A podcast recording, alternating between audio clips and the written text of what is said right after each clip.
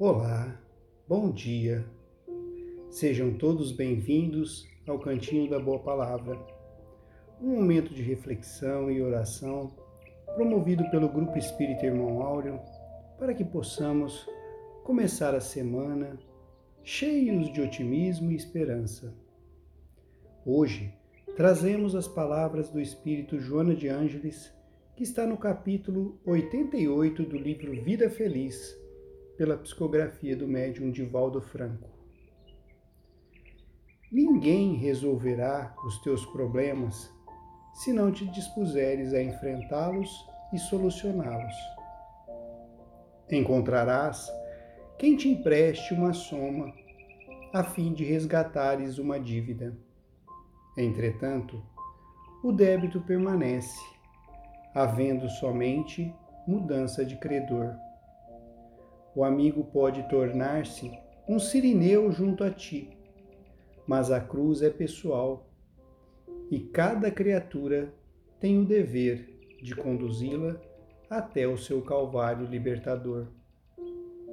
Dessa forma, não sobrecarregues os teus afeiçoados com as tuas queixas, reclamações e problemas.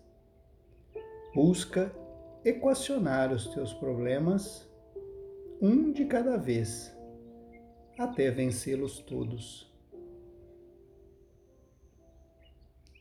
Então, aproveitemos esses momentos que nos são presenteados por Deus nesta linda manhã para refletirmos nas palavras de Joana de Ângeles, nos trazendo a reflexão de como enfrentarmos as dificuldades, problemas, crises e outros adjetivos que possamos empregar para relatar as situações difíceis pelas quais passamos.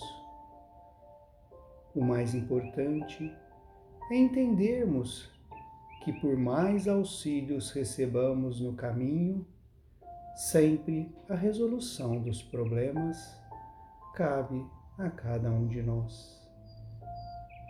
Então, procuremos sorver a energia da natureza, as bênçãos que nos são derramadas nos instantes que nos propomos a fazer uma prece sincera, vinda de nossos corações, para enfrentarmos e solucionarmos cada pequeno empecilho e espinho que se apresentem em nossas jornadas. Procuremos o apoio daqueles que estão próximos e nos são caros. Aumentemos a nossa fé e perseverança. Intensifiquemos nossa vontade na busca de algo melhor em nossas vidas e tenhamos a compreensão que tudo de bom que possamos construir para nós e para o nosso semelhante virá como consequência de muito trabalho, disciplina e suor empreendidos na prática da caridade.